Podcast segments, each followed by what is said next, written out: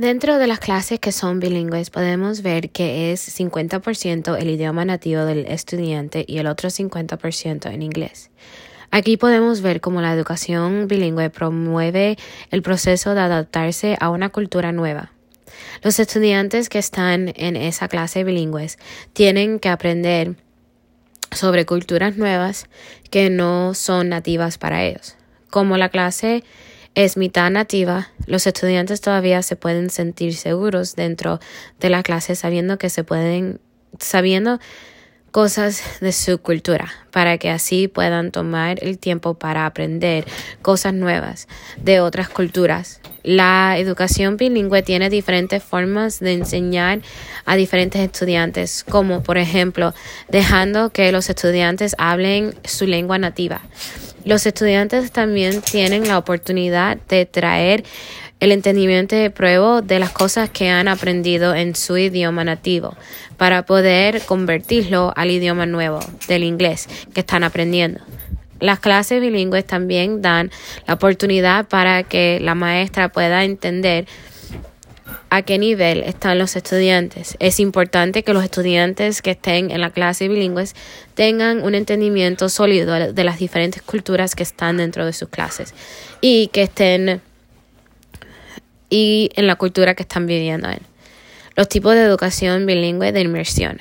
La primera inmersión que vamos que vemos es la inmersión temprana. Aquí los estudiantes están puestos adentro de clases que son bilingües desde una edad muy temprana, como el círculo desde como del círculo infantil.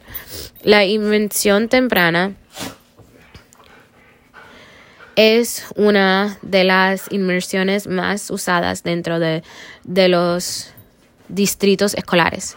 La segunda inmersión de la educación bilingüe aquí vemos que los padres tienen la decisión de cuánto tiempo pasarán dentro de las clases bilingües.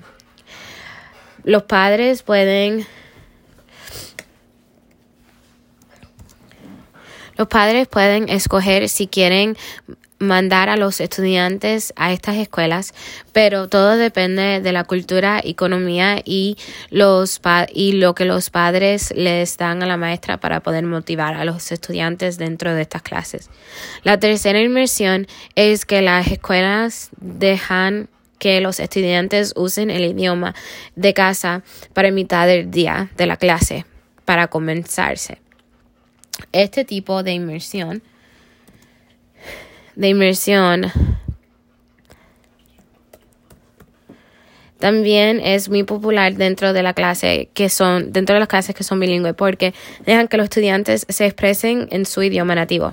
La, cuarta inmersión es que las maestras sean competentes en el bilingüe. Si las maestras no entienden el idioma o no, no enseñan a los estudiantes que es los que son bilingües, los estudiantes no tendrán un chance para desarrollar ese entendimiento. La quinta inmersión es que es que el idioma de comunicarse dentro de las clases es auténtico y revelante para los estudiantes que lo necesitan.